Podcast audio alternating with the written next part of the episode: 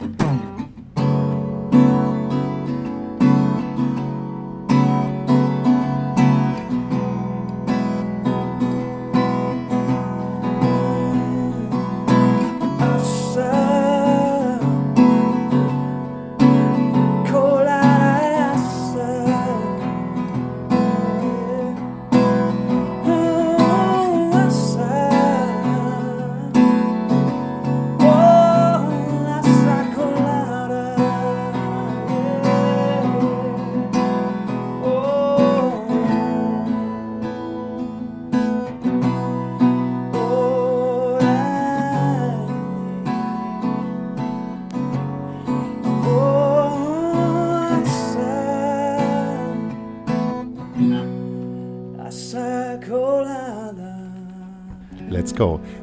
und Herren. Es ist Donnerstag, der 28.04. Wir haben Folge 109 Astra in Urlaub von Daniel Hüttmann. Man kann nicht wirklich sagen äh, Urlaub, man äh, kann höchstens sagen Höchststrafe, weil Daniel Hüttmann ist mit der Schlagertour XXL unterwegs. Äh, liebe Grüße gehen dann raus an alle äh, Großraumdiskotheken dieser Stadt, wollte ich sagen.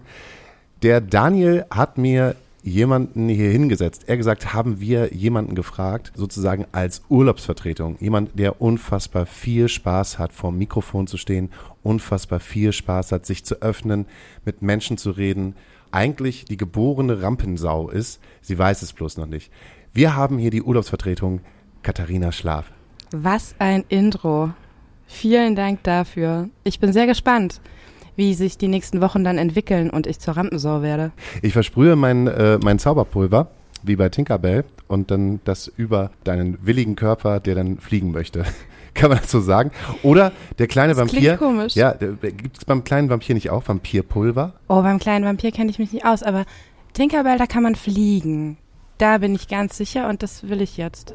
Wir haben heute jemanden mitgebracht, weil es ja dann eine erste Folge ist haben wir uns jetzt mal gemeinsam überlegt, wir werfen dich jetzt noch nicht in die komplette Verantwortung hinein, weil ne, als Gastgeberin heißt es, man muss halt mehr geben, ne? also man ist mehr in der Verantwortung und wir teilen die uns jetzt halt ein bisschen auf. Das heißt, du, um erstmal reinzukommen, hast jemand mitgebracht, der, äh, wie soll man sagen, heute das Stützrad an deiner Seite ist. Voll. Ich habe einen guten Freund mitgebracht, Markus Viehweg der ein äh, sehr spannender Mensch ist, wie ich finde, und viele tolle Sachen macht und vor allem äh, ganz gut dummes Zeug reden kann. Vor allem merke ich gerade, also ihr seid davon ausgegangen, dass ich dir einfach mache. Das äh, habe ich vorher nicht gewusst. Jetzt habe ich mir natürlich, habe ich mich ganz anders eingegroovt, ehrlich gesagt. Ich glaube, nur Hauke ist davon ausgegangen. Aber okay, ähm, ja. Vielen Dank, dass äh, ich hier sein darf als dein Stützrad. Man hat ja gerade gesagt, du machst halt interessante Sachen. Ich kenne dich halt einfach nur irgendwie sehr talentiert am Getränk Absolut. Das und ist auch sehr, eine meiner. Äh, sehr talentiert am Scheiße reden. Das stimmt. Und ich habe so mitbekommen, dass du halt auch nebenbei so äh, hobbymäßig das eine oder andere Mal auf den Kessel haust. Auf den Kessel, ja, das äh, stimmt nicht ganz. Aber Weil, eher nee. auf, auf, das ist tatsächlich, ich finde es ja wirklich eine, eine interessante, ich habe auch noch nicht drüber nachgedacht, aber das ist eine interessante äh, äh, Gesprächsrunde eigentlich, die wir hier haben, weil ähm, Kada und ich kennen uns, ja, würde ich sagen, doch wirklich sehr, sehr gut seit, seit langer Zeit. Lange. Ähm, und wir kennen uns eigentlich wirklich eher aus dem Unterwegssein, aber eigentlich weißt du nicht viel über mich. Das finde ich, ich ganz nicht. gut. Das heißt, wir haben hier eine Mischung aus äh, äh, wirklich viel Informationen haben und gar keine Informationen haben. Deswegen freue ich mich extrem, äh, hier in dieser Verhörsituation zu sein. also erste große Frage von mir, woher kennt ihr euch eigentlich und wie lange kennt ihr euch eigentlich? Kada, du schreitest ein, wenn ich Quatsch erzähle. Wir kennen ich rechne uns. schon. Ja, ich auch. Ähm, Was rechnen wir eigentlich? Ich wusste, wer du bist und du vielleicht, wer ich bin? Genau, genau. Wow. Wir ich war, wann, wann seid ihr da hingezogen in das Örtchen, wo ich gewohnt habe? Weil da ähm, war das schon. 2000. Man könnte also sagen, wir kennen uns Alter. seit dem Millennium. Seit dem, wir sind quasi, äh, unsere Bekanntschaft ist ein Millennial. Und äh, da ich aber äh, das ein oder andere Jahr älter bin äh, und ja. natürlich in der Schule, äh, das äh, so zwei, drei Jahre äh, Unterschied oder vier, glaube ich, ne? Sagen wir ein paar Jahre. Irgendwie ein paar Jahre. Ja, doch einen heftigen Unterschied machen. Ähm, wusste ich nicht, wer du bist zu der Zeit, aber äh, ich glaube andersrum ein bisschen. Ähm, das heißt, ja, also das erste Mal über den Weg gelaufen äh, sind wir uns vor dementsprechend 22 Jahren. Und du hast jetzt keinen Brief geschrieben im Sinne von, ich finde dich ziemlich toll, möchtest du mit mir Musik machen, kreuze an, ja, nein, vielleicht. Ich ihm? Ja. Sie, sie hat das an die Wand Musik gesprayt, machen. aber äh, ich habe, äh, das war mir, haben wir noch nie drüber geredet. Wer das, mit Markus Viehbeck knutscht, kriegt Herpes. Das ist so, ja. Wisst ihr, dass irgendwo an irgendwelchen Schulen dumme Sachen über euch stehen? Ich weiß ganz, ganz, ganz, ganz doll, äh, ganz, ganz doll, ich weiß ganz, ganz doll, dass in der Schule in Stade, in der BBS, da steht auf dem Herrenklo, wer mit Danny und Hauke knutscht, bekommt Herpes. Wirklich? Ja. Steht da nur das oder deutlich mehr über dich? Sei nee, ehrlich. da steht nur das. Sollten wir da mal vorbeifahren? Ja, und meine alte Telefonnummer wahrscheinlich. Mal, mal, mal gucken. Ah, das ist beeindruckend. Äh, ich würde sagen, das steht bei mir für mich da nicht mehr. Weil das auch komplett umgebaut wurde. Diese, diese Schule ist eine völlig andere. Ich habe sie zu meinem zehnjährigen Abi vor langer, langer Zeit nochmal besucht und äh, habe mich kaum zurechtgefunden, weil sie das komplette Haus umgebaut haben. Ja, vor allem die Toiletten sind hoffentlich viel früher schon umgebaut ja, worden. Die ja, waren ja grauenhaft. Ja, so, also wir kennen uns seit 22 Jahren. Aber ähm, auf der anderen Seite hängen wir auch nicht seit 22 Jahren zusammen ab. Also wirklich kennengelernt haben wir uns dann eigentlich erst, als wir zusammen auf Tour waren. Weil ich als Bassist ähm, damals mit Glasbandspiel unterwegs war, wo ähm, Kada eben auch mit am Start war im Tour Tross und das war 2014. Auch das weiß ich nicht genau. Ungefähr. Weil du aber, äh, ich war vor, habe ich noch Merch gemacht, als du dazu gekommen bist, oder habe ich da schon Tourmanagement gemacht? Kein Merch, ja. Ach, guck. Naja, egal, so, sowas in der, in der Richtung. Und dann, dann wurde das viel intensiver. Also wir wissen jetzt auf jeden Fall, Markus Viehweg ist Mucker. Warum wow. habe ich, ja, warum ich dich die ganze Zeit mal als, als Schlagzeuger Das ist interessant, ja, total. Ich sehe dich und denke halt immer, der muss doch Schlagzeuger sein. Das äh, hängt wahrscheinlich damit zusammen, dass ich Schlagzeug total liebe. Also eigentlich äh, es ist eine der schönsten Sachen als Bassist, dass man äh, mit Schlagzeugern zusammen so eng zusammenarbeiten darf. Ich bin ein riesen Schlagzeugfan. Also wenn ich Musik höre, äh, so ganz privat, dann bin ich der Typ, der nervig auf allem mit rumtrommelt und, und äh, Schlagzeuger liebt. Äh, wie bist denn du zu Glas, Glas, Glas, Glas, Glas, Glasperlenspiel. Glas Warte mal, nur um es nochmal für mich an den Start zu kriegen. Du guckst mich gerade mit erwartungsvollen Augen an und du möchtest wahrscheinlich nicht, dass ich dir einen Ohrwurm in, äh, in, in, in den Gehörgang lege. Ich würde aber gern, dass du singst. Ich würde, dass du, wollte einfach nur, dass du das Wort richtig aussprichst, aber jetzt habe ich Angst. Jetzt singst du. Geiles Leben oder was? Es ist, Glas, ist Glasperlenspiel geiles Leben. Ich wünsche dir noch ein geiles Leben. Exakt. Gut. Ganz genau. Das war aber auch nur der einzige Hit von Glasperlenspiel, oder? Das nee, muss ich tatsächlich, also definiere Hit, aber wenn wir über Top Ten reden und Goldplatten und bla bla bla, dann definitiv nicht. Also tatsächlich der gab's, was waren die größten? Das echt, erste war echt. Echt war, war auf jeden Fall schon mal gleich mehrfach Gold, glaube ich, nie vergessen war. Super ja. Krass. Ich würde aber behaupten, dass es nicht unbedingt ganz in deiner Playlist aufgetaucht ist. Nie. Ja. das wundert mich auch. Ich habe mich, ich hab mich meistens halt immer für die Menschen geschämt, die halt in ihren ähm, ähm, in ihren Autos rumgefahren sind, ja, im Cabrio und dann ganz laut, ich wünsche dir noch ein geiles Leben, weil ich habe das irgendwie immer so, so ein bisschen mit Ballermann verortet. Weil der Song so oft, also der, der hat ja sogar einen, einen echten Inhalt und sogar eine ganz coole Aussage, wie ich finde, aber er wird halt gerne einfach so nicht genutzt. Also ich muss, muss sagen, ich, ich feiere den Song genau dafür auch total ab, äh, weil ja, so ne, diese Zeile, ähm, weil das ziemlich klar beweist, also es ist eine gute, gute Studie über Popmusik, dass Leute auf keinen Fall länger als zwei Zeilen zuhören, weil dann wird schon klar, dass das äh, in dem Sinne ironisch gemeint ist und eben nicht darum geht, äh, äh, äh dass man irgendwie ein ein geiles, Le also dass Champagnerfeten ein geiles Leben bedeuten würden. Das Witzige ist, dass wir äh, durchaus einige äh, gute Situationen hatten, wo Leute, gegen die der Song in gewisser Weise ein bisschen geschrieben ist, uns quasi in die Arme gefallen sind und gesagt haben, wie cool, ihr habt einen Song über mein Leben ge gesch ge geschrieben. Und wir sagen mit voller Ernsthaftigkeit sagen konnten, ja, aber ihnen war nicht klar, dass es äh, nicht Protest, unbedingt ist, ein ist es nicht ein Protestsong, ne? Ist ein Protestsong. Wollt ihr mir jetzt erklären, dass das äh, geiles Leben ein Protestsong gegen die Gier und den Massenkonsum von äh, Luxusgütern oder ich also ihr habt den wahrscheinlich ja. auch das ein oder andere Mal ich hab gehört. Ich habe schon mal gehört, auf jeden Fall. Aber ja, also das, das, das, schockiert dich jetzt, weil das natürlich Mainstream ist, aber äh, Nee, gar nicht, ich bin ja kein Mainstream-Hasser.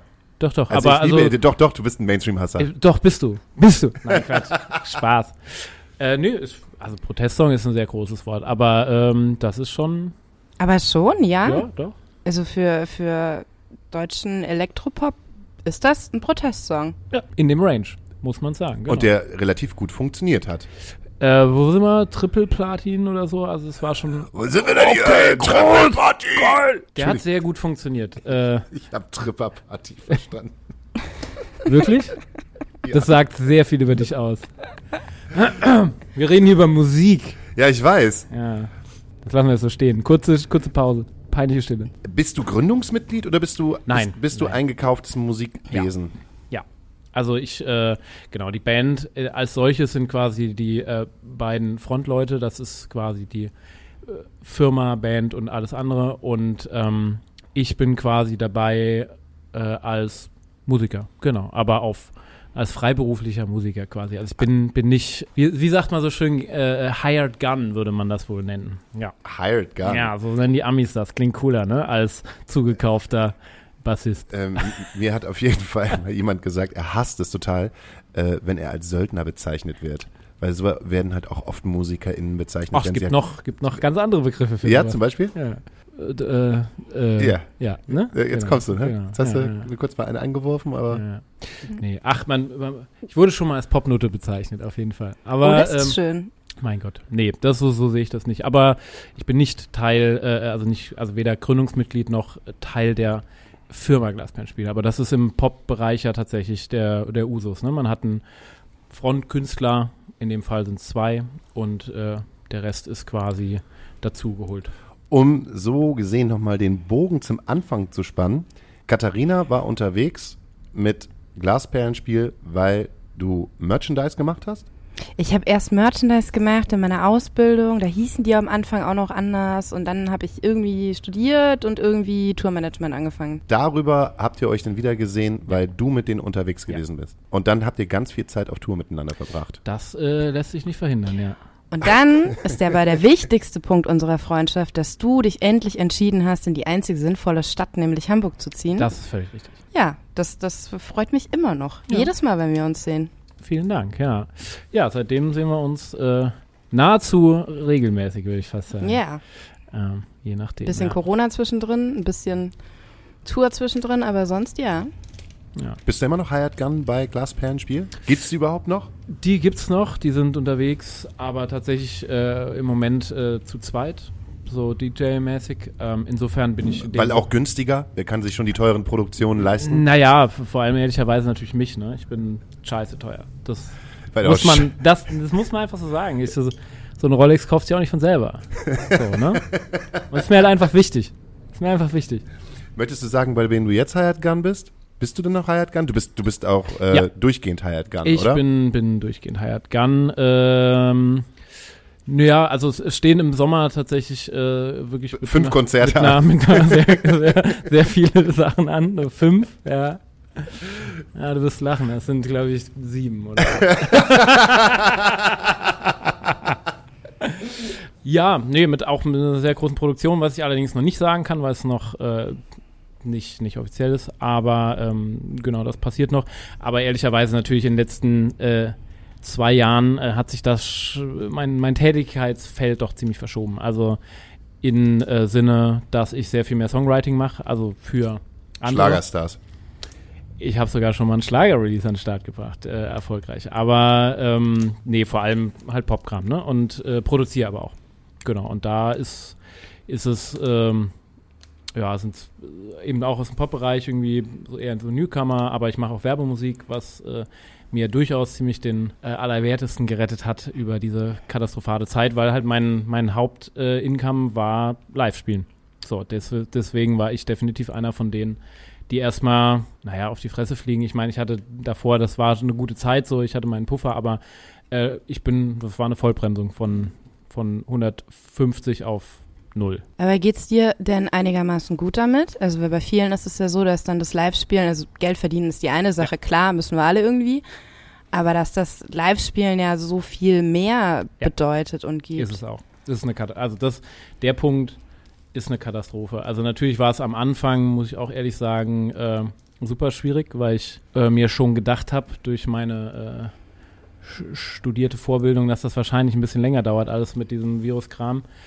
Und da hatte ich schon auch, also Existenzängste ist jetzt ein großes Wort, aber ich hatte schon Sorgen so oder hatte schon überlegt, wie das jetzt, wie, wie das geht. Das war nicht so schön. Das habe ich dann irgendwie in, erfreulich, in erfreulicher Weise in den Griff bekommen. Aber wie du sagst, es ist ja kein, also wäre es einfach nur ein Job-Job, dann um Geld zu verdienen, dann gibt es schlauere Dinge, die man machen kann. Also es ist äh, als jetzt irgendwie Musik so. Ne? Es ist ja eine, einfach auch ein wichtiger Teil von mir. Und natürlich stehe ich gern auf der Bühne. Und natürlich fällt mir das wie Sau. Aber ah, ist doch schön, dass es dann diesen Sommer wenigstens ja, ein bisschen losgeht. Ein bisschen, genau, ja. Und äh, gibt auch noch ein paar kleinere Sachen, die passieren. Also es ist, es ist ganz okay. Also ich bin einfach happy, mal wieder ja, so blöd ist aber einfach auf der Bühne zu stehen, definitiv. Ist es schwierig, wieder reinzukommen? Also ich meine, mhm. gerade weil du Hired Gun bist, heißt es ja auch, das musst ja eine unfassbar große Netzwerk, Netzwerkpflege haben und die Bands, mit denen man sich halt vorher irgendwie auseinandergesetzt ja. haben, wie ich jetzt gerade mitbekommen bei Glasperlenspiel, ja. setzen dann halt wieder auf, meinetwegen, auf eine DJ-Produktion und man bekommt ja halt auch gerade mit, wie teuer eigentlich auch große Produktionen halt gerade werden. Voll. Ist das jetzt so ein Punkt, wo du einfach erstmal wieder von Null anfangen musst? Oder äh, mhm. ja, ist das? Mhm. Ah. Es ist also nicht durch die Zeit tatsächlich, aber äh, es ist schon so, ähm, also in so einer großen Produktion, die es dann doch war, ne, wir haben ja irgendwie auch bis zu 150 Shows gespielt im Jahr äh, mit, mit Glasfestspiel, so in den Hochzeiten, mit TV-Kram und so. Ähm, ist es tatsächlich, das ist natürlich äh, äh, ein Segen irgendwie. Man hat einfach dann tatsächlich äh, es mal geschafft, irgendwie ein sicheres Auskommen zu haben. Der Nachteil ist aber natürlich, dass man dann auch nur noch mit der Produktion gesehen wird. Das heißt, so Gedanken, die dann aufploppen im Umfeld sind, naja gut, der hat eh nie Zeit, äh, weil er so viel spielt und äh, außerdem wird er wahrscheinlich nicht mehr bezahlbar sein, weil es so. Ist halt so teuer, was Genau, gesagt, genau. Und das stimmt natürlich. Nein, um Gottes Willen. Das ist eher das, das Ding, ne? dass die Produktion sich eben entschieden hat, das jetzt erstmal in, in dem Rahmen weiterzuziehen und man eher der Welt wieder klar machen muss, äh, also das war aber schon tatsächlich vor Corona so ein bisschen ein Ding, wo ich mir gedacht habe, das ist gar nicht so geil, dass jetzt äh, alle äh, denken, ich bin nicht mehr, nicht mehr buchbar, weil es ist nun mal, das stimmt einfach nicht. Also in den Hochzeiten, ja, da war es dann wirklich so viel, aber das hat sich ja dann auch wieder relativiert und dann hatte ich Zeit und dann und hatte auch Bock. Ich habe immer Bock, neue Musik zu machen und das ist eher die Sache, ja. Und da muss man tatsächlich reinkommen. Das ist nicht so ohne. Ich kann mir das gar nicht vorstellen, weil ich habe das Gefühl, dass gerade Bassisten und Bassistinnen naja, es, äh, jemanden zu finden, ist halt wie die, die Nadel im Heuhaufen zu suchen. Also ja, es ja, gibt ja. so unfassbar wenige gute Menschen, die Bass spielen. Das ist auch, also ja, ist auch so. Also wäre ich, wär ich Gitarrist, wär, äh, wären meine Sorgen sicher noch größer. Weil, äh, genau wie du sagst, klar, also jemand, der, der sich auf das äh, Instrument committet und da eben dann wirklich abliefern kann und so, so, so viele sind es dann am Ende nicht. Das stimmt. Also es ist schon, es ist schon okay. Und wie gesagt, es hat ja, hat ja auch funktioniert. Aber trotzdem bin ich jetzt nicht der einzige Bassist auf der Welt. Überraschenderweise. Und genau, also es gibt natürlich massenhaft super Leute, ganz klar. Das ist dann immer auch ein bisschen, also klar, ne, wer kennt wen ist sowieso das ganze Business, aber ähm, auch dann einfach ein bisschen, pff, am Ende ist auch ein bisschen Glückssache oder so, bei wem man gerade auf dem Schirm war zum richtigen Moment oder so. Wenn Hauke keine Frage mehr zu deiner Tätigkeit als Bassist hat, dann würde ich fragen wollen, weil ich hörte davon, dass du die Zeit auch noch anders genutzt hast und nochmal was ganz äh, Spannendes anderes dir überlegt hast zumindest und das jetzt im Geschehen ist. Du hast was erfunden, könnte man sagen, oder? Das kann man so sagen, ja. Darfst du darüber sprechen? Ist ich, das Patent schon angemeldet? Äh, tatsächlich ja. Es ist schon angemeldet. Äh, Patent dauert überraschend lang. Äh, man, man, man lernt ja nie aus, aber da reden wir über, über Jahre, bis das dann durch ist. Aber ich habe das, was äh, man so oft liest als Patent Pending, äh, an, an dem Range sind wir. Das heißt, jeder, der mir das jetzt nachbaut, den verklage ich in Grund und Boden. nee, also ich habe tatsächlich, äh, ähm, also mich hat schon immer irgendwie Sachen auch neben der Musik interessiert und habe schon immer gerne äh, irgendwelche Projekte angefangen und gemacht, manche durchgezogen, ähm, manche haben nicht geklappt, wie es dann immer so ist. Und diese eine Sache, die läuft gerade wirklich äh, ganz gut, muss ich sagen. Und zwar hatte ich mal den Gedanken, als ich Sightseeing-mäßig in einem großen Dom irgendwo in, in Frankreich stand und schon wieder nichts, man nichts verstanden hat, was nicht damit zu tun hatte, dass es Französisch war. Dachte ich so, ach krass, das ist ja ein Problem. Stimmt, das hat man oft, wenn Leute an Sprechermikrofonen stehen und einfach zu weit weg sind oder zu nah dran sind oder die Sprecher die ganze Zeit wechseln. Und ich dachte mir so, ach, hätte ich jetzt meinen Mischpult dabei oder mein Laptop oder so, könnte ich das Problem total einschränken. Das heißt, die, diese Dynamikunterschiede äh, bei Sprechern und die Frequenzunterschiede äh, und so weiter und so fort einfach mischen. So. ich habe mich gefragt, kann man das nicht automatisiert machen, so dass es einfach, einfach funktioniert, ohne dass es irgendjemand, also einfach eine Kiste, Mikro rein, und dann geht's raus an die Anlage und das Ding macht einfach alles von selber, quasi wie ein automatisierter Tontechniker. Für so Situationen, wo keine Tontechniker da sein können, wie in einer Kirche, in einem Hörsaal, in Schulaulen, in Konferenzzentren und so weiter und so fort. Hab da ein bisschen äh, recherchiert und äh, habe festgestellt, also A, es gibt's gar nicht, nichts in der Richtung und äh, B ist mir aufgefallen, ja, es geht aber schon, dass man Computer sehr, sehr klein baut, weil im Endeffekt braucht man einen Computer, ein Audiointerface äh, und eine geile Software dafür. Und äh, hardware-seitig war ich relativ schnell an dem Punkt, wo ich gemerkt habe, jo, das geht. Und software-seitig hat es ein bisschen länger gedauert. Da habe ich lang, äh, lang gesucht, bis ich die richtige Person gefunden habe, weil Audioprogrammierung ist ein, ein extrem nischiges Ding. Und da auch noch einen richtig guten zu finden, äh, weil das muss er sein, weil in dem, ich sage in dem Fall er, weil es äh, am Ende ein, ein äh, Herr ist der das so sauber programmiert, dass es in Echtzeit funktioniert. Das heißt, dass er trotz der Bearbeitung keinerlei Latenz oder wir reden jetzt über drei Millisekunden im Endeffekt, das war schwierig. Das hat zwar über zwei Jahre gedauert, bis ich die richtige Person gefunden habe das wiederum ist also quasi die, die Idee. Es ist so eine Art, wir nennen es äh, im Moment noch liebevoll den Tontechniker für die Hosentasche. Das wird dann noch optimiert, der Slogan. Aber äh, ich glaube, es gibt eine gute Idee dazu, was es, was es tut. Und ähm, ja, mit der Idee bin ich äh, dann ein bisschen rumgelaufen. Wir haben dann im Endeffekt von der Stadt Hamburg oder von der IFB Hamburg äh, eine super geile Förderung bekommen für ähm, Startups, technische, technisch innovative Startups. Dann wurde die ganze Sache schon äh, deutlich seriöser. Dann haben wir uns tatsächlich direkt als GmbH gegründet, haben noch Investoren mit im Boot und, und, und, haben so ein bisschen das ganze Ding aufgebaut und haben jetzt eine ernstzunehmende Firma, sind noch in der finalen Entwicklung. Die Software ist fertig und läuft. Die Hardware macht uns gerade noch ein bisschen Probleme, weil auf dem auf Weltmarkt, äh, auf dem Halbleitermarkt nach wie vor absolutes Chaos herrscht. Man an die Sachen nicht rankommt. Ähm, das verzögert Dinge. Aber dementsprechend gibt es das Gerät noch nicht. Aber das ist gerade der Punkt. Wenn die Teile geliefert werden könnten, wärt ihr eigentlich soweit? Ja, da muss noch die Hardware und die Software zusammengeführt werden.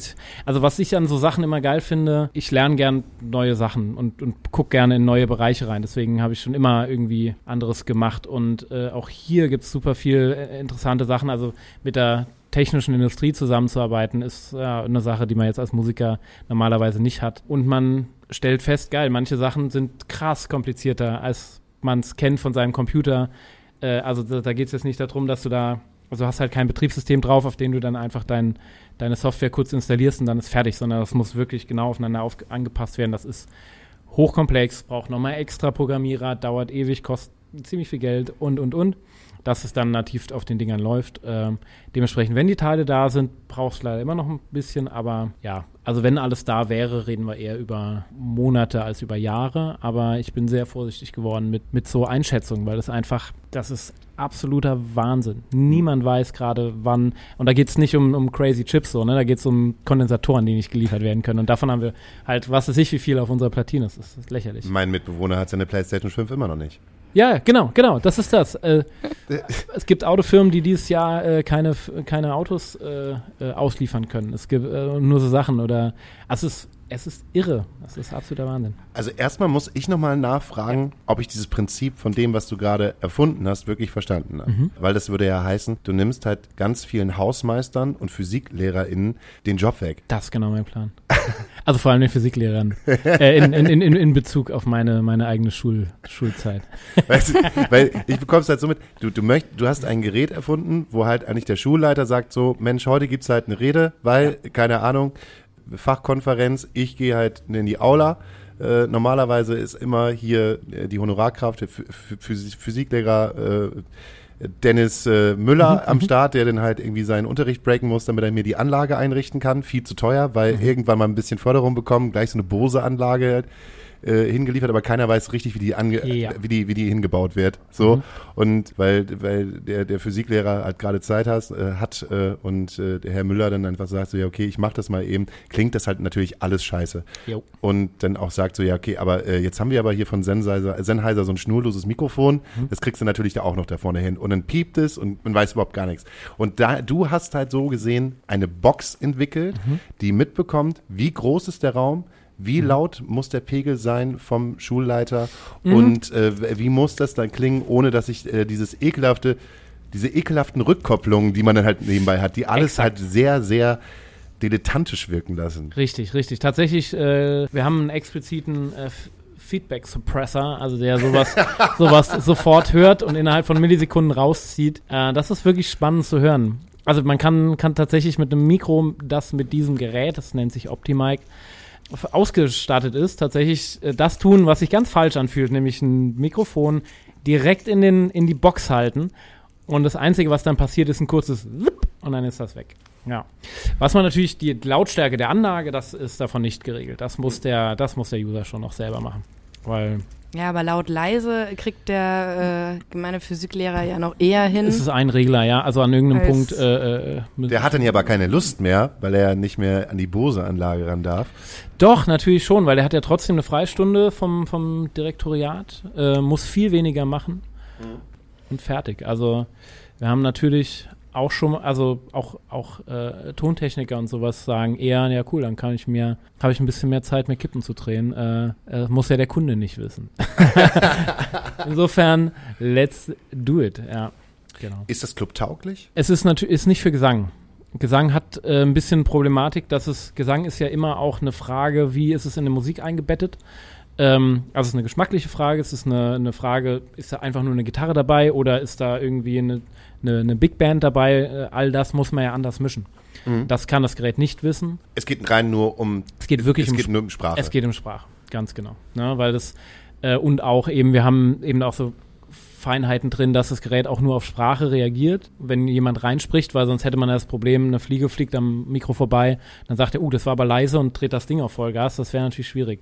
Das heißt, wir haben eine Spracherkennung drin. Spracherkennung funktioniert nicht für Gesang, weil gewisse Dinge, an die die Sprache definieren äh, oder, oder äh, Parameter, an denen man Sprache erkennen kann, sind in der, im Gesang weg. Also wie die ne, Konsonanten sind, äh, ähm, Impulsstärken von Sprache und sowas. Das ist jetzt relativ technisch, aber das geht nicht so gut und ähm, genau, deswegen ist es dafür nicht. Es geht quasi äh, um überall, wo gesprochen wird.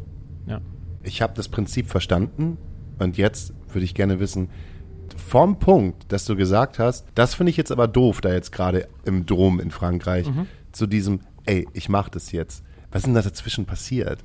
Weil ich finde, ich finde mhm. immer, ich glaube, jeder Mensch hat einfach die Idee äh, schon mhm. immer gehabt, aber mhm. diesen Schritt, diese Idee umzusetzen, ist halt mhm. immer so das, mhm. das Nächste. Finde ich total, äh, also diesen Weg, das jetzt zu machen, im Sinne von, ja, ich mache das jetzt. Ja. Ich nehme mir da halt auch noch ein bisschen, bisschen Energie irgendwie von irgendwo her mhm. und äh, hau da Leute an und äh, stelle mir meine Idee vor und hole da irgendwelche Fördertöpfe ran. Finde ich wahnsinnig faszinierend. Das ist tatsächlich die richtige Frage, auf jeden Fall. Also in dem Fall war es so, dass ich am, äh, am nächsten Tag eine längere Autofahrt hatte. Da habe ich quasi die Idee hin und her gewälzt, habe mir selber überlegt, was spricht dagegen. So, was, warum ist es eine Quatschidee? Warum funktioniert, äh, kann das nicht funktionieren? Und habe kein, kein ernsthaftes Argument gefunden, äh, was schon mal ganz gut war, so was mir schon mal ein bisschen bestärkt hat. Dann habe ich das nochmal mit ein paar vertrauten Personen besprochen, die auch in verschiedenen Bereichen da ähm, Expertise haben. Also sowohl, ich habe ich Freunde, die Programmierer sind, habe mal gesagt, so wie, wie schaut denn das aus? Kann, kann so ein kleiner Rechner das leisten und so weiter und so fort. Als auch mit, mit äh, Tontechnikern, so, ne? Ist das irgendwie, könnte man sich das vorstellen, dass man das hinkriegt und so weiter und so fort. Und als dann da überall quasi das grüne Häkchen kam, so alle so, ja, doch, doch, doch, kriegt man hin. Dann habe ich losgelegt, ja. Also das ist aber eine Sache, die ich irgendwie, glaube ich, ganz gut kann. Also so irgendwas durchziehen, auch wenn es halt dann immer, es dauert ja immer unfassbar viel länger, als man denkt. Also ich hatte, mein großes Projekt davor war mal, ich habe ein Lehrbuch mal geschrieben und veröffentlicht und äh, das war genauso. So, die Idee war so, alles klar, ich wusste sofort, was ich machen will, äh, wie ich es machen will und dann habe ich angefangen zu schreiben, habe das mal ein paar Leuten gezeigt, äh, also nicht ein paar, eigentlich nur zwei, ähm, habe gesagt, so sag mal ehrlich, kann ich schreiben, weil ich wusste das zu dem Zeitpunkt nicht, ist das, ist das gut, weil wenn du Ja sagst, dann äh, hänge ich da viel Zeit rein. Also lüg mich nicht an. und ähm, ja, die Person hat nicht gelogen und äh, hat gesagt, ja, ist cool. Ähm, das und das würde ich anders machen. Und dann habe ich losgelegt und quasi, das, das ist dieses Prinzip äh, 70-30, ne? Die ersten, ersten 70 Prozent des Prozesses brauchen 30 Prozent der Zeit und dann dreht sich die Scheiße um. Und für die letzten 30 Prozent dessen, was zu arbeiten ist, braucht man dann die restlichen 70 Prozent der Zeit. Bei einem Buch heißt es also, das Schreiben war relativ schnell gemacht und dann kommt, aber ich habe das komplett, äh, im, im, das ist ein, ist ein multimediales Buch, also äh, ein E-Book äh, mit, mit Videos und Audio und bla bla bla. Und das Schreiben war relativ schnell gemacht. Und dann kommt aber natürlich erstmal das Lektoriat, dann kommen äh, die Videos drehen, die da drin sind, die Audiosachen machen, die Noten setzen, das Layouting, äh, die Dinge, die man braucht, äh, die, die ähm, ah, jetzt habe ich Wortfindungsprobleme, um es dann zu veröffentlichen und, und so weiter und so fort. Äh, all diese Bürokratie Verlag, dahinter, Vertrieb. genau, der ganze Scheiß, genau. Äh, darf ich ja. kurz nochmal wissen oder dürfen wir kurz nochmal wissen, äh, wie dieses Buch hieß und äh, mit was aber sich das beschäftigt? Aber natürlich. Das Buch heißt, das ist ganz äh, super für mich immer auszusprechen, Next Steps in Base. Sehr viel S-Laute, das ist Hast ganz toll. Hast du selber überlegt, den Titel? Habe ich mir selber überlegt, aber natürlich. Die zwei Leute meinen auch Megatitel. Genau, Megatitel. Naja, ich finde tatsächlich gut, weil er genau genau sagt, nur weil ich nicht gut aussprechen kann mit meinem zwischen S, ist es ja äh, kein schlechter Titel. Er sagt genau aus, worum es geht. Das heißt, also Anfängerbücher gibt's massenhaft. Darum geht's dementsprechend da nicht, sondern es geht vor allem darum, äh, wie man sein Bassspiel ja im Endeffekt optimieren, perfektionieren kann, weil Bass ja auch ein klassisches Umsteigeinstrument ist. Also wie, es gibt sehr viele, ich übrigens nicht. Äh, also die, die in der Band nichts geworden sind mit Gitarre, sind äh, Genau, genau. Bassisten ich bin geworden. davor schon nichts geworden und bin deswegen sofort Bassist geworden. nee, also Gitarristen, ne, die das dann irgendwie mal übernehmen oder so. Und ähm, ich habe schon immer viel unterrichtet, oder nicht immer, jetzt eigentlich nicht mehr, aber früher viel. Ähm, ehrlicherweise, also Bass und Gitarre sehen sehr ähnlich aus, aber sowohl in der Funktion als auch in der Technik sind sie eben doch sehr unterschiedlich. Und ich kann dir quasi nach in, in, in 90 Prozent der Fälle nach, nach einer Minute zugucken sagen, ob der Mensch von der Gitarre kommt oder nicht, weil es immer die exakt gleichen Fehler sind. Das war auch so der Ursprung dieses Buchs, dass ich mir gesagt habe, so Freunde, Freunde, Freunde, ihr, ihr, kriegt da keinen vernünftigen Sound raus, weil ihr den und den Fehler immer macht. Und da habe ich gedacht, ey, vielleicht sollte man das mal zusammenfassen und äh, in, in ein Buch packen. Und dann, also es ist quasi kein lineares Buch, sondern es gibt, wie viel sind es? Das sind 350 Seiten dann doch. Also ich habe so ziemlich alles reingepackt. Ich habe mir selber die, die, die Möglichkeit genommen, einen zweiten Teil rauszubringen, indem ich einfach schon alles reingepackt habe. Die Frage habe ich nämlich schon oft bekommen.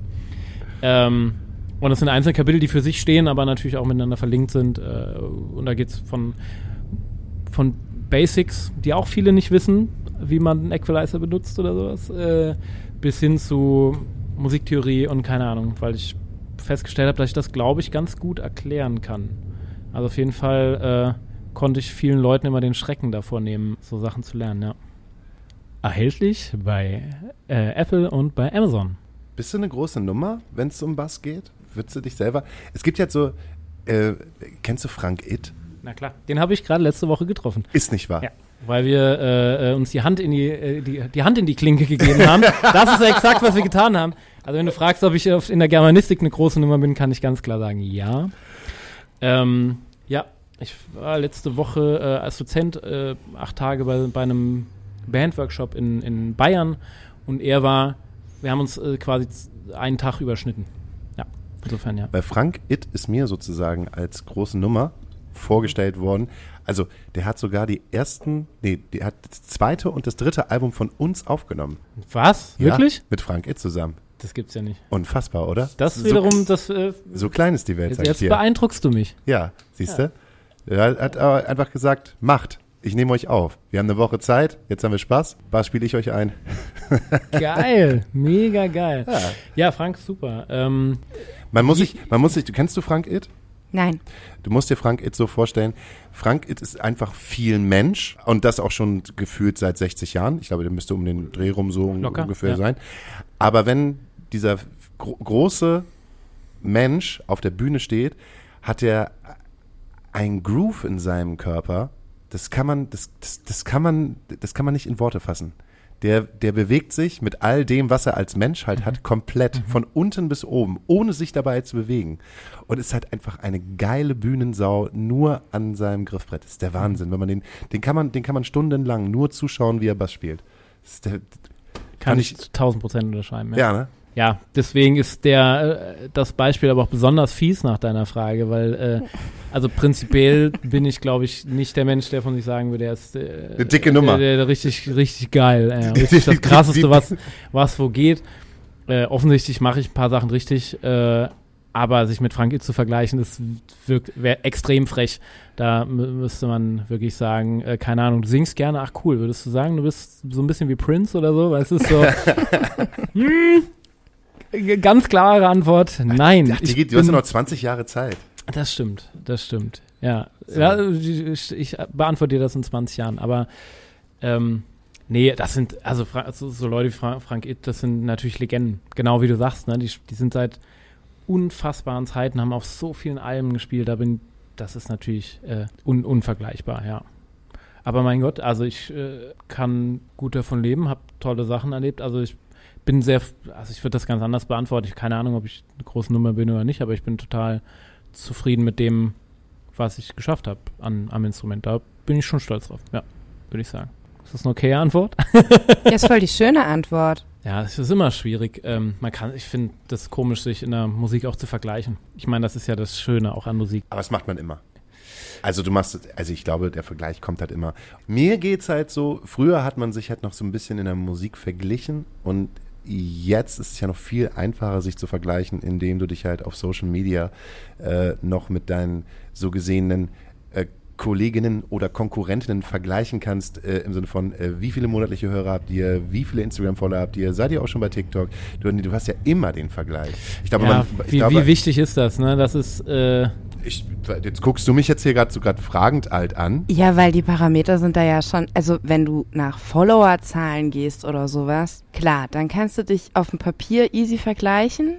Ja, aber, aber dann vergleichst du zum ja Beispiel deine Band ekelhaft. mit Capital Bra und musst sagen, ja, okay, nee, ihr ja. seid nicht wirklich cool. Kann man, das macht keinen Sinn, der Vergleich. Dass der Sinn keinen Vergleich macht, stimmt ja auch, aber ich habe ja einfach gerade gesagt, es macht es. Er hat's auch also die Zeit. Gehört. Nee, ja. ich habe es nicht verkackt, auf keinen das, Fall. Ja. Das ist, ihr habt's wir, wir nehmen es ja auch, ihr das ist ja das Schöne. richtig verstanden, ja, würde ich okay, sagen. Nein, okay, es geht okay. ja einfach nur darum, dass man jetzt viel easier die Möglichkeit hat, sich zu vergleichen, als vielleicht noch für 15 Jahre. Oder ja, mit, mit Followerzahlen und, und, und Streams und, und Klicks und keine Ahnung. Aber was, was ist das am Ende? Also, es ist, ist eine Zahl. All, es ist Sag nicht darüber aus, wie viele Leute man berührt. Also ich meine, das habe ich jetzt leicht reden, weil ich als Instrumentalist ist natürlich total egal. Also ich habe lächerlich wenig äh, Follower, es ist total ja, weiß egal. Ich nicht. Als Band oder sowas ist es nochmal ein bisschen schwieriger, aber also ich empfinde es wirklich als krass unwichtig. Aber auch als Bassist oder, oder Instrumentalist, wenn du vom, vom Internet weggehst und schon nur auf eine, auf eine Live-Bühne gehst, dann, dann mhm. kannst du auch vergleichen mit, mit äh, irgendwie, wie viele Menschen sind auf dem Konzert und so. Aber was du halt nicht auf, mit Zahlen vergleichen kannst, ist, haben die einen geilen Abend, feiern die das und sowas spürst du halt. Also, ich habe schon sehr, hoffe, sehr, sehr große man. Konzerte gespielt, wo ich das Gefühl hatte, ja, es ist irgendwie okay. Und es gibt sehr, sehr kleine Konzerte, die ich gespielt habe, mit irgendwie literally sechs, sieben Personen, die unfassbar geil waren. Weil die, genau. weil einfach, also deswegen, ich finde es tatsächlich. Genau, das meine ich. Und du gehst doch, hoffe ich, als, als äh, Bühnenmensch mit einem viel geileren Gefühl von der Bühne oder nach Hause dann später, ähm, wenn, wenn du irgendwie 50 Menschen einen richtig geilen Abend beschert hast. Definitiv. Als, als wenn also, du 80.000 Menschen so, ja, la, la, hm, ja, hm, ich gehe mir mal noch ein Bier holen. Ja. ja Konzert gespielt hast. Empfinde ich so. Ich meine, es ist schon, also ich meine, ich habe das auch, ich, der anderen Seite war es halt schon, also so, so Riesenkonzerte waren schon Jugendtraum von mir, muss ich schon ehrlich sagen. Das fand ich schon immer. Aber wenn du schon mal zehn von gehabt hast, dann ist das nächste mit 10.000 auch nur noch so, ja.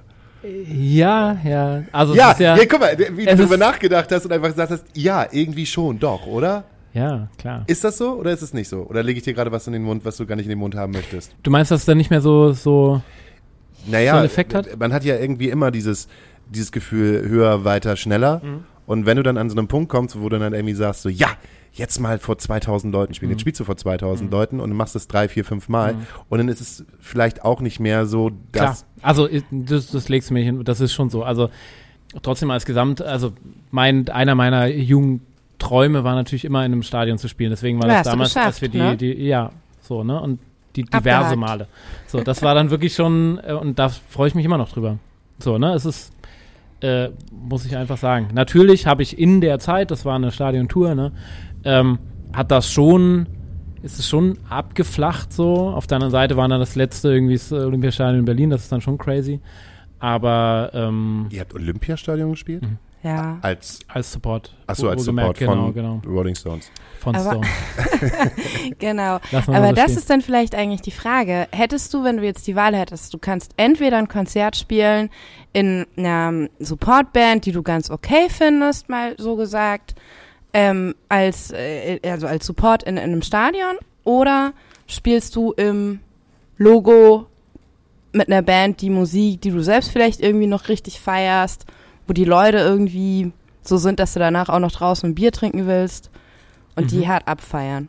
Welches wählst du? würde ich zwei Antworten geben, Stand jetzt und Stand vor der, vor der großen Zeit, sag ich mal. Äh, weil, also mir war das schon wichtig, sowas mal, oder ich fand, fand es schon geil, sowas mal erreicht zu haben. Insofern, bevor ich auf Stadiontour war oder so, hätte ich gesagt, auf jeden Fall ist das Stadion äh, ist einfach ein wichtiger Punkt für mich und das finde ich auch äh, nicht schlimm. Es war halt irgendwie ein Traum, den man so hatte als, als Kind oder so und ich freue mich, dass ich erlebt habe. Auf der anderen Seite habe ich es halt erlebt so, ne? Und dann Mhm. merkst du eben auch so, ja, okay, es ist tatsächlich so doof es ist, aber der Unterschied zwischen 40.000 und 100.000 Leuten ist nicht mehr sonderlich groß, weil du es nicht mehr erkennst. Du, es ist einfach ähn, ähnlich, es verwischt dann hinten halt so, ne? Das heißt, in der, äh, jetzt würde ich sagen, e eher Version B, ja. Also wenn es am selben Tag wäre und ich es mir frei Mhm. entscheiden könnte und dadurch natürlich auch jetzt nicht irgendjemand hängen lassen würde, das ist nochmal eine ja, andere und jetzt Geschichte, auch ne? egal Bla, bla, bla, und so, sondern ist ein- wirklich das Gefühl. Genau, es ist, ein, es ist ja eine hypothetische Frage. Dann finde ich jetzt schon, Stand jetzt, äh, auf jeden Fall äh, wäre das, das, das kleine Geile auch richtig. ja, also kann Ding ich gerade. als Nicht-Musikerin, die dann aber hinter der Bühne ja irgendwie öfter mal steht und irgendwie was so damit zu tun hat, dass da Menschen sind, Ja. kann ich voll nachvollziehen. Und deswegen scheiß auf Follower-Zahlen. Weil es tatsächlich auch, es ist auch ein bisschen egal, wie musste ich feststellen, wie, wie groß das Publikum ist. Also eine Sache jetzt mal andersrum ge äh, gesprochen, die ich total spannend fand.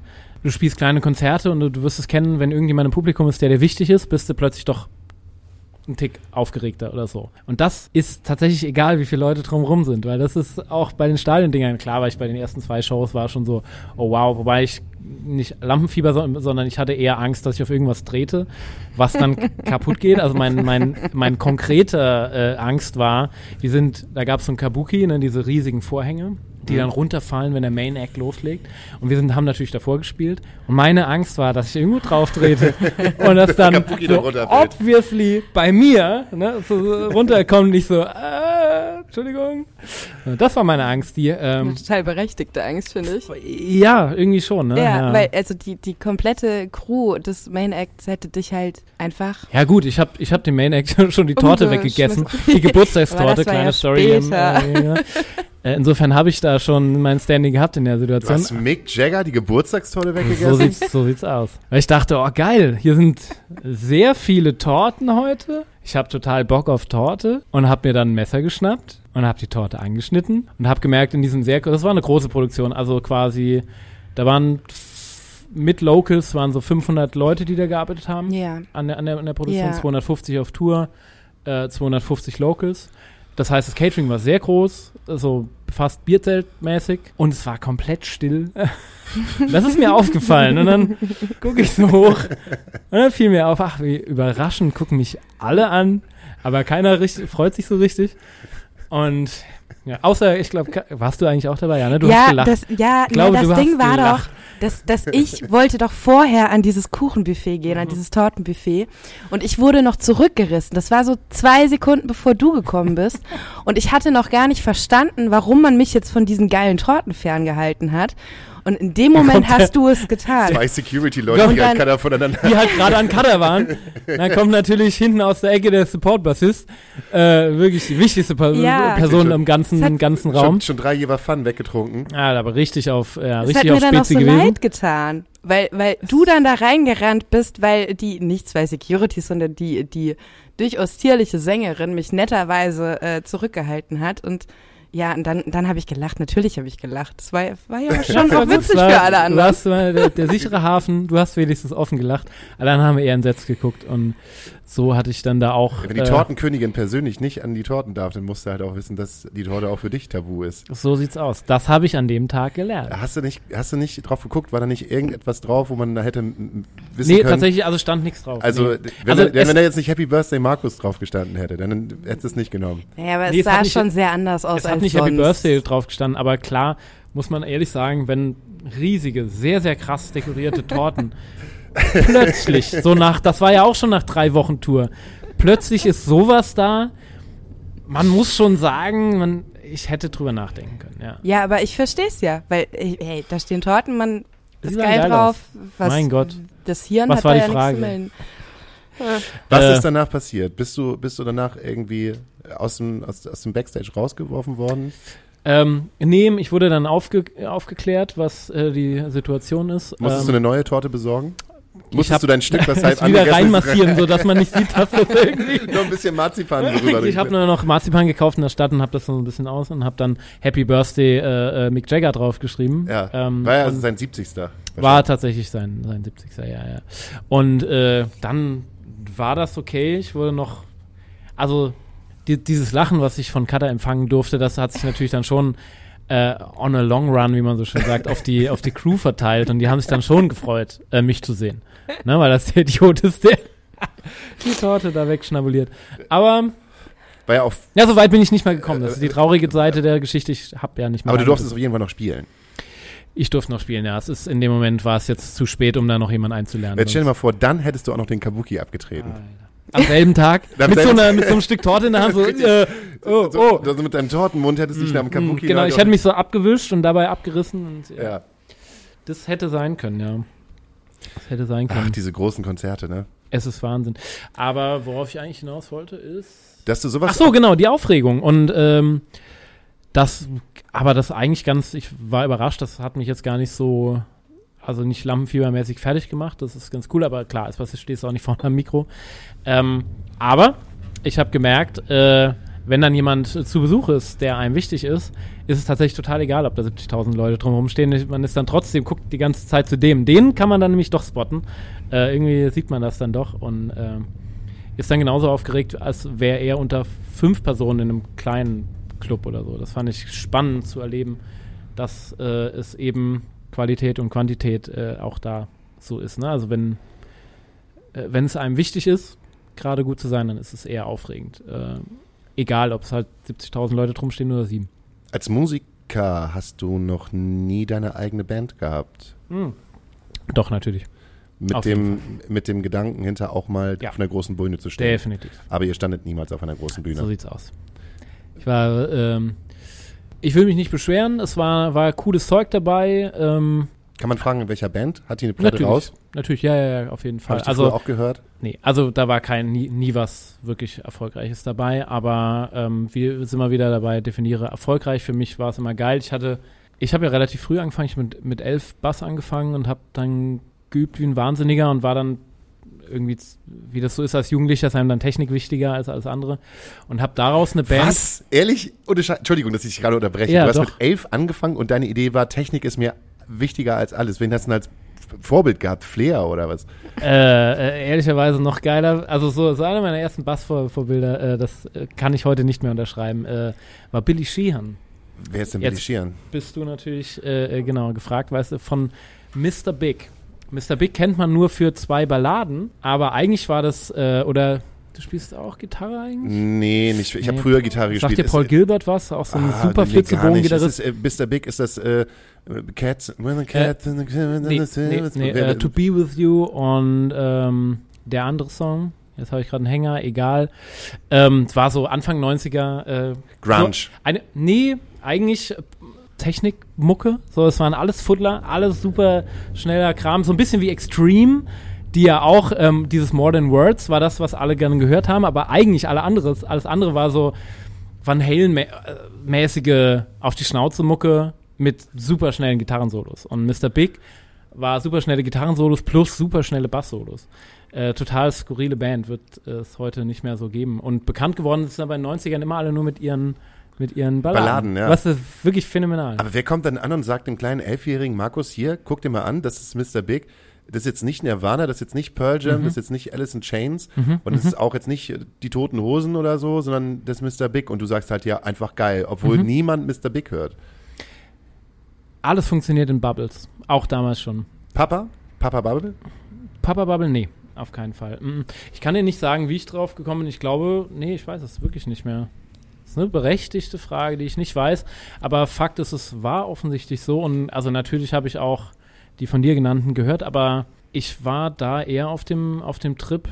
Also mich hat eher immer progressives Zeug eigentlich damals interessiert. Also mein erstes, das, die erste Platte, wo ich selber Geld für ausgegeben habe, war Pink Floyd und, und so Sachen. Also ich war eher in, in dem Bereich, also wo viele es geil fanden, dass man offensichtlich mit wenigen Chords doch auch viel bewegen kann, was ich ja heutzutage auch zu 1000 Prozent unterschreiben würde, hat es mich damals krass mehr interessiert, wenn es komplizierte Musik ist.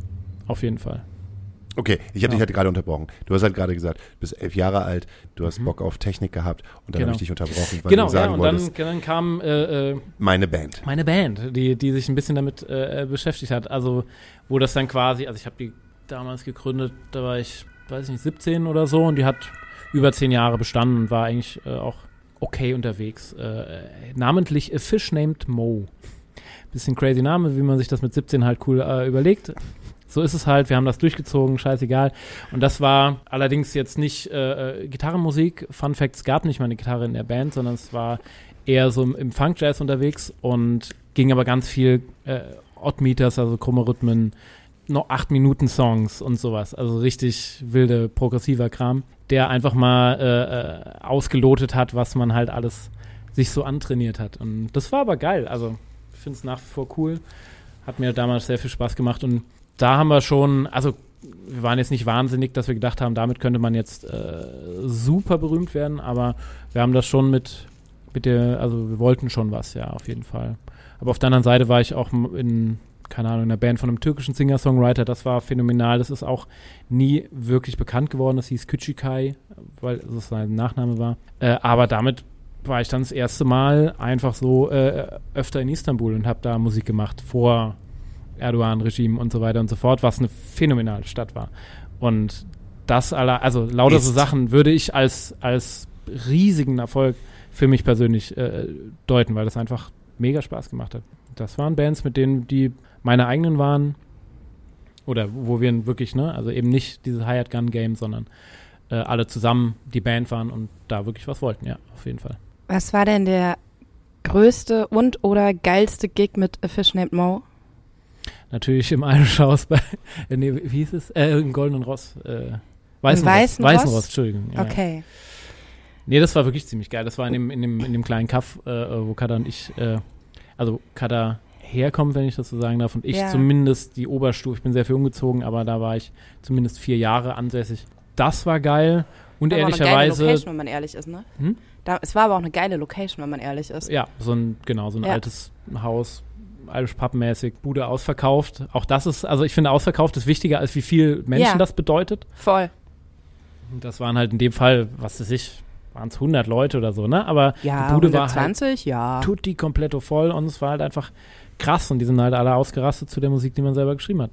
Fertig ab. Das war natürlich damals schon richtig geil. Ja. Das ist doch auch geil. Also das, das sollte, glaube ich, immer geil sein. Auch wenn man dann halt jetzt schon ein paar Mal im Stadion gespielt hat. Hm. Ja. Es ist, ist irgendwie noch was anderes und vor allem sind es halt so, keine Ahnung, wie das bei dir war, aber ne, wenn das, wenn man so loslegt und man macht so ein bisschen sein Zeug und dann plötzlich hat man das Gefühl, ah, das interessiert auch andere Leute oder so, das ist schon schön. So. Wann hast du es erstmal auf der Bühne gestanden? Mit einer Band oder mit mir als Kind und im Gedanken, im, im Gedenken, dass es ähm, Musik sein könnte? Ich bin ein, ich bin ein Blasorchesterkind. Mhm, mhm. Meine Mutter kam halt auf die Idee, mir äh, ähm, so ein Tenorhorn zu holen. Und dann stand ich halt äh, schon irgendwie mit äh, neun, zehn auf diversen Blasorchesterbühnen, weil ich im Blasorchester Himmelforten gewesen bin. Hm. Eine Zeit sogar äh, mit äh, Thees Ullmann, der damals Klarinette, glaube ich, gespielt hat.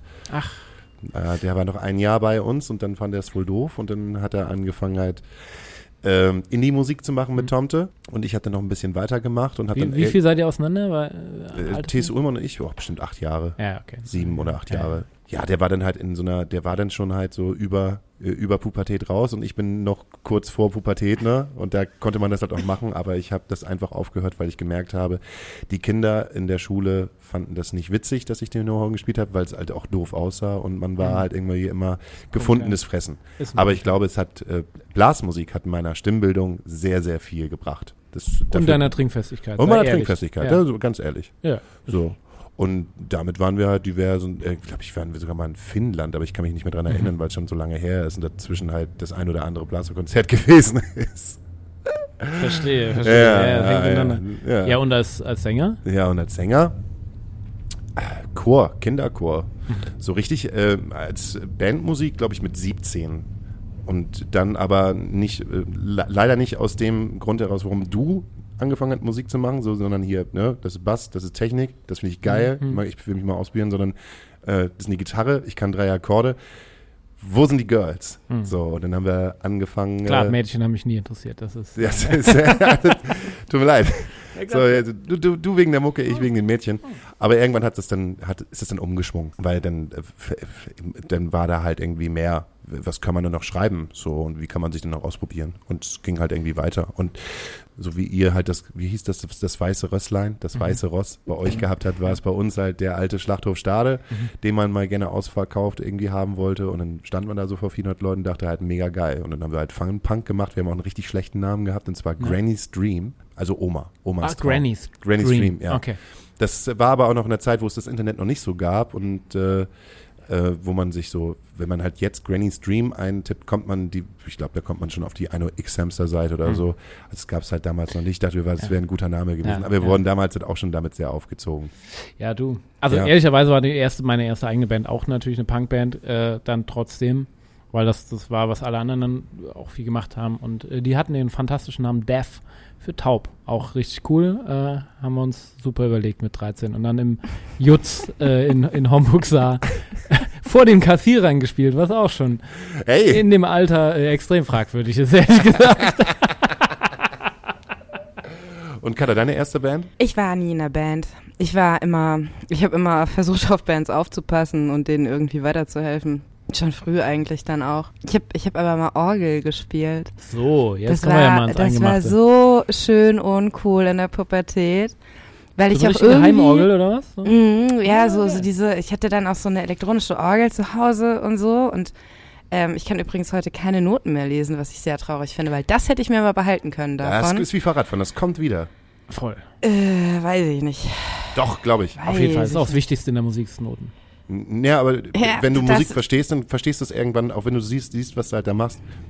Manchmal gucke ich wieder in die alten Blasmusiknoten halt hinein und denke, ja? ah ja, so funktioniert's. Ah, hier, Griff 1.3, Griff 1.2, ah, das ist ein A, wunderbar, kannst du lesen. Ich glaube, das schaffst du noch. Ja, ja, ich werde es mal ausprobieren. Aber ich will, Wollen also wir mal eine Band machen, wo du äh, Horn spielst, du Orgel und ich habe natürlich klassischerweise auch früher, äh, ich habe, oder was heißt natürlich, ich habe mal Blockflöte gespielt, aber Richtig ernst gemeint. Ich habe sogar mal Jugend musiziert, äh, einen ersten Preis gemacht mit der Blockflöte. Mit der Blockflöte? Jetzt könnten wir also Orgel, Horn, Blockflöte und wir nennen ja. uns die die sexy äh, drei. Ich würde aus produktionstechnischen Gründen würde ich dann jetzt den Switch schaffen, den ich damals in meinem Kopf nicht hingekriegt habe, mhm. als Orgel so wahnsinnig so, oh, Alter, wie uncool ist das mhm. denn? Habe ich damals irgendwie, hat mir das keiner gesagt, ich bin da nicht selbst drauf gekommen, das von Orgel zu Keyboard ist ja jetzt den Schritt kann man schon gehen, so. Tja. So ein Keyboard ist, ist irgendwie praktischer und ein Ticken cooler. Aber auch nur also ein Ticken. Nicht also das Coolste. Keyboard ist. Dann bist du halt auf jeden Fall den, uh, three on the block. So, ja. So three, on, three on the block. Three on the block. Uh, und dann bist du aber unsere Frontfrau. Weil du musst dann ja, ne, weil wir Mit dieser riesigen Heimorgel muss man vorne stehen. Richtig. Und du hast ja definitiv, wenn wir noch so eine alte Orgel nehmen, hast du ja auch noch äh, ja, ne, so, so Drum Machine drinne, wo halt noch so Samba und sowas. Ja, ja, ja klar. Und dann sind wir praktisch so etwas wie Edna, bloß halt, äh, was denn? Das ist der schlimmste Vergleich, den man denen antun kann. Aber ja, ja irgendwie schon. im Prinzip ist es das. Es ist Edna, bloß mit Orgelhorn und halt eine Blockflöte. Genau, so, und du, du kriegst auf jeden Fall noch einen Vocoder auf deine Blockflöte. Easy, auf und jeden ich Fall. halt auch. Und du singst dann aber Flanger auch, noch. Ich, ich weiß nicht, ob das irgendwer möchte auf dieser Welt oder irgendwer braucht, aber Ach, niemand ja. braucht das Yoko Ono singen, Ich meine, mit dem, getan. Also mit dem Samba-Ding im Hintergrund oder so geht das dann vielleicht auch. Wir schaffen uns einen guten Hintergrund. Mhm. Das heißt, du bist halt trotzdem halt auch immer noch Erfinder. Mhm. So. Mhm. Und ähm, nach außen, Fra- äh, ähm, Erfinder, Erfinder, äh, hast du noch irgendeinen guten Background, in, in, in so ein, weiß ich nicht, äh, warst du früher Franzose und jetzt bist du Deutscher oder? Nee, das, also wenn ich eins sagen kann, dass äh, ich nie Franzose war. Ich habe seit der, äh, in der in der zweiten, ich glaube ab der zweiten Klassenarbeit in Französisch äh, durchgehend eine 5 gehabt. Manchmal gespickt mit einer 6. Das ist wirklich unfassbar, wie talentfrei ich im Französischen bin. Und nicht mal rausgerissen mit, mit so einem easy Vokabeltest mit einer 3 zwischendrin oder Auf so? So habe ich mich kann durch die das, Schulzeit das, das ist eine, äh, ein, ein Abschnitt in meinem Leben, über den ich nicht reden will, weil er zu, zu sehr wehtut. Aber man könnte auf jeden Fall sagen, dass du Aber- Franzose bist. Du siehst halt ein, du siehst halt auf jeden Fall mehr aus wie Franzose als wie ein Italiener oder wie ein Deutscher. Das stimmt, ja, wahrscheinlich. Wenn ich nur ein Baguette unterm Arm habe. ich wollte gerade nicht das Baguette erwähnen, ja, aber ja, doch, komm, du, aber ich habe in deinen Augen habe ich doch Baguette gesehen. Das siehst war, du. du, Und du, was bin ich? du Klischee-Penner. Ich bin Klischeepenner. Genau, bin, du bist ein Klischeepenner, Von der Straße, von der Straße weggecastet. Von der, von der äh, Stader Gosse. Richtig. Okay, das wäre ganz gut. Und du warst schon immer, Katha ist schon immer, Die Orgelspielerin, die sich auf der Straße dich gefunden hat. Ja. Äh, und dann bei der ersten Frankreich-Tour äh, bin ich dann dazu. aber gekommen. halb taub. Halb, Ich? Nein, ja, Katha, Sie? Katha, Katha, ja, wir, wir müssen das dann nach von Deswegen außen. dann auch der Gesang. Ha- Halb. Ja,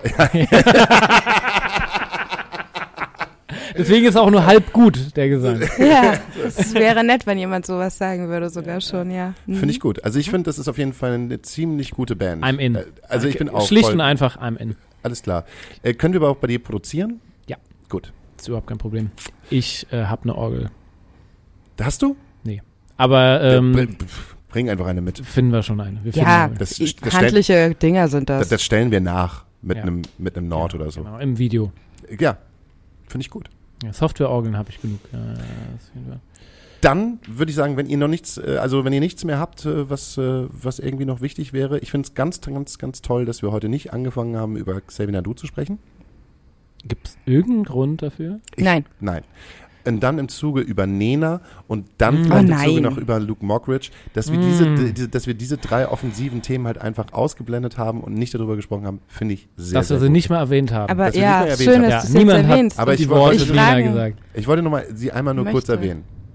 Aber Unangenehm. fängt aber auch an wie so ein guter Witz. Genau, genau, Sind, genau. sind, Sind- sind äh, Xavier Naidu, Nena und Luke Mockridge in einem Flugzeug. Komm in eine Bar. Ja. Okay. Der Rest, der Rest bleibt ja immer negativ. Oh Gott, Wortfindungsprobleme. Ich glaube, Okay, alles klar. Ähm, wenn du Bock hast, wir haben eine Playlist, die heißt Astra Colada Nacht Asyl. Findet Mhm. man auf Spotify, den kann, kann, kann man folgen. Du kannst halt ähm, einen Song auf jeden Fall vom Big drauf machen. Von ich- Vom Big. Vom Mr. Big? Big. Mr. Mr. Big. Big. Entschuldigung, Auf ich jeden Fall. von Mr. Big drauf Oh ja, machen. weiß ich auch schon welchen, ja. Ähm, ja, wir musst aber sagen, welchen. Verrate ich noch nicht. Ja, aber musst du jetzt ja sagen. Muss ich jetzt sagen? Ja, damit die Leute es ja auch wissen. Ja. Wir nehmen richtig äh, Alive and Kicking von äh, Mr. Big. Hast du noch was? Ähm, Was, ist, was hörst du gerade aktuell? Dijon, Alter. Auf jeden Fall Dijon. Das ist äh, der neue heiße Scheiß aus den USA. Und es ist wirklich ein ganz toller Typ. Ähm, auch auf Insta, äh, auf Insta sag ich schon, auf YouTube äh, haben die so Live-Sessions, wie die einen Kram machen. Der Typ ist sehr durchgeknallt, richtig. geil. Dijon. Dijon, wie die Stadt. Hm? Genau. Ich dachte, wie Dijon wie das Brot. Wie der Senf. wie der Senf, mein Freund. Ja, ich äh, habe keinen Empfang. Ich kann es nicht abchecken. Ja, das, das will ich hören und ich finde, das müssen, müssen alle hören. Dijon ist fantastisch. Ich glaube, dass dir das auch gefallen könnte, weil es äh, sehr schön auf die Schnauze geht in gewisser Weise. Gut, dann wünsche ich mir auf unsere Liste äh, und zwar von White Lies. Da waren wir jetzt auf dem Konzert auf dem War Samstag. irgendwie was? Ja. Ja, da war auf Ja, dem Konzert ja. auf dem Samstag. Auf dem Konzert auf dem Samstag fand ich ganz großartig. War, wie ich am Ende gesagt habe, ein sehr kompaktes Konzert. Einfach, ein Wahrscheinlich kompaktes, eines der einfach richtig, eines der Na- kompaktesten, in der du je warst. Ah, nach zwei Jahren. Was war das kompakteste? Das kompakteste Konzert, was ich mal jemals jetzt. gesehen habe. Was machst du denn jetzt da? Das ist, äh, jetzt habe ich Internet gehabt. Das kompakteste Konzert, was ich jemals gehabt ja. habe, war, äh, ich glaube, unsere Release-Show vom ersten Album. Da ist uns nach fünf Minuten irgendwie der, der Verstärker abgeraucht und wir konnten keinen mehr wieder irgendwie an den Start bringen. Und dann haben wir, glaube ich, irgendwie gefühlt drei Songs gespielt und dann war das Konzert auch schon vorbei. Das war auch richtig. Man kann kompakt. sagen, das war kompakt. Das war kompakt. Ah, kompakt in die kompakt. Hose. Genau, kompakt. So. Und weil White Lies so ein kompaktes Konzert gemacht ha äh, haben und ich äh, total fasziniert davon bin, wie viele gute Songs sie geschrieben haben, wünsche ich mir, hört mal hart. Geil. Sag mal, darf man ja eigentlich Werbung machen? Für andere Podcasts? Äh, kannst du machen, aber du könntest ja Katharina auch noch die Möglichkeit geben, vielleicht hat sie ja auch noch einen Musikwunsch. Ja, stimmt. Zum ich Beispiel wiederhole meine Frage. Zum Beispiel geiles Leben. Ja, nee. Ehrlicherweise, ich war mir relativ sicher, dass du dir das wünschst. Nee, auf keinen Fall. Aber äh, ist nicht passiert. Das, du musst erstmal den Text lesen, damit du überhaupt mal Bescheid weißt. Nein, das Ding ist halt einfach, diese, diese, Playlist, diese Playlist ist nicht für Protestsongs gemacht. Okay, ist eine weit ist, ist eher eine mainstreamige äh, Liste, ich merke schon. Ich habe seit Samstag, seit diesem unfassbar kompakten, aber wie ich finde, sehr geilen Konzert, einen Ohrwurm, den möchte ich teilen mit der ganzen Welt. Äh, und äh, die haben tatsächlich ihren großen Hit Bigger äh, Than Us als letztes gespielt und er ist immer noch in meinem Kopf. Das war ein kompaktes Konzert, wenn euch das beide so beeindruckt hat. Ja. Ich will auch mal auf so ein kompaktes Konzert gehen. Sag Bescheid. So, jetzt mache ich noch Werbung für meinen eigenen Podcast. Da haben wir noch gar nicht drüber geredet. Der, der muss bitte auch sein. So, ihr, ihr du schön. Du hast so lange keine Folge gemacht. Ja, aber das ist einfach so, ja, gut. Dann, äh, dann mach doch mal kurz Werbung für deinen eigenen Podcast. Schneidest du raus danach, ne? Ja, natürlich. Ich sehe das schon in deinen Augen. Jetzt ja, mach schnell. Ist egal, ist egal. Geht mal zu Tourgespräche, das ist super. Tourgespräche?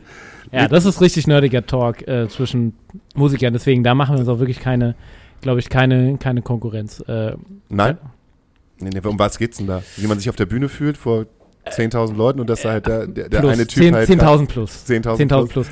Nee, geht, äh, äh, ich unterhalte mich mit Kollegen aus dem, aus dem Business, aber nicht mit den Frontleuten, weil die haben oft genug äh, äh, ihre Spots, sondern ich unterhalte mich mit anderen Instrumentalisten, aber auch mit TechnikerInnen und äh, über deren Job auf Tour bei Konzerten und äh, so alles andere auch. Cool. Ja, das, ich mag's. Klingt auf jeden Fall wie so ein, wie so ein Podcast aus Hamburg. Voll.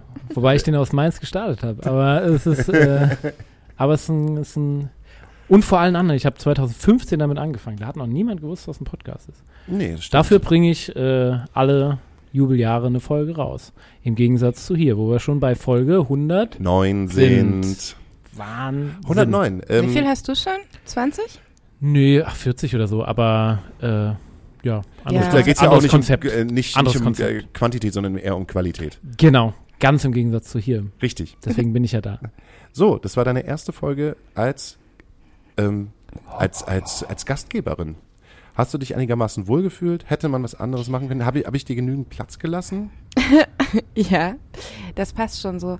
Ich, ich, ich habe das Gefühl, ich müsste, um Daniel ordentlich zu vertreten, irgendwie ein bisschen mh, mm, fieser, krasser, gehässiger sein. Mhm. Aber vielleicht schaffe ich das die nächsten Wochen ja noch. Das ist überhaupt kein Problem. Ich finde das richtig faszinierend, dass du es gemacht hast. Das will ich nochmal öffentlich sagen. Ich finde das super.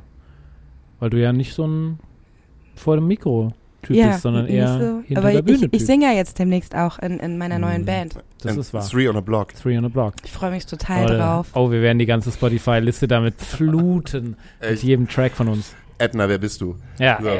never heard of her. Also, das wird super. Gut. Dann äh, hören wir uns nächste Woche. Und ähm, würde ich einfach sagen, vielen Dank, Markus. Danke. Vielen Dank, Kada. Und äh, dann vielen Dank, liebe Bis die Tage, ne? Bis die Tage. Jo. Tschüss. Verabschiede dich, Kada. Tschüss. Ciao. Ganz nah rangehen, das ist ein schöner ASMR-Effekt. ASMR, ja, komm. Mach ganz okay, jetzt noch was erotisches Geräusch. Mach, macht mir Angst. Mach doch mal ein ASMR. Ich möchte, dass es aufhört, bitte. Tschüss. Tschüss. Tschüss.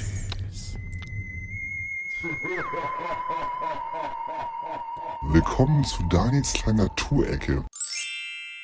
Ähm, ich bin momentan nicht in Hamburg und dementsprechend auch nicht beim Podcast dabei.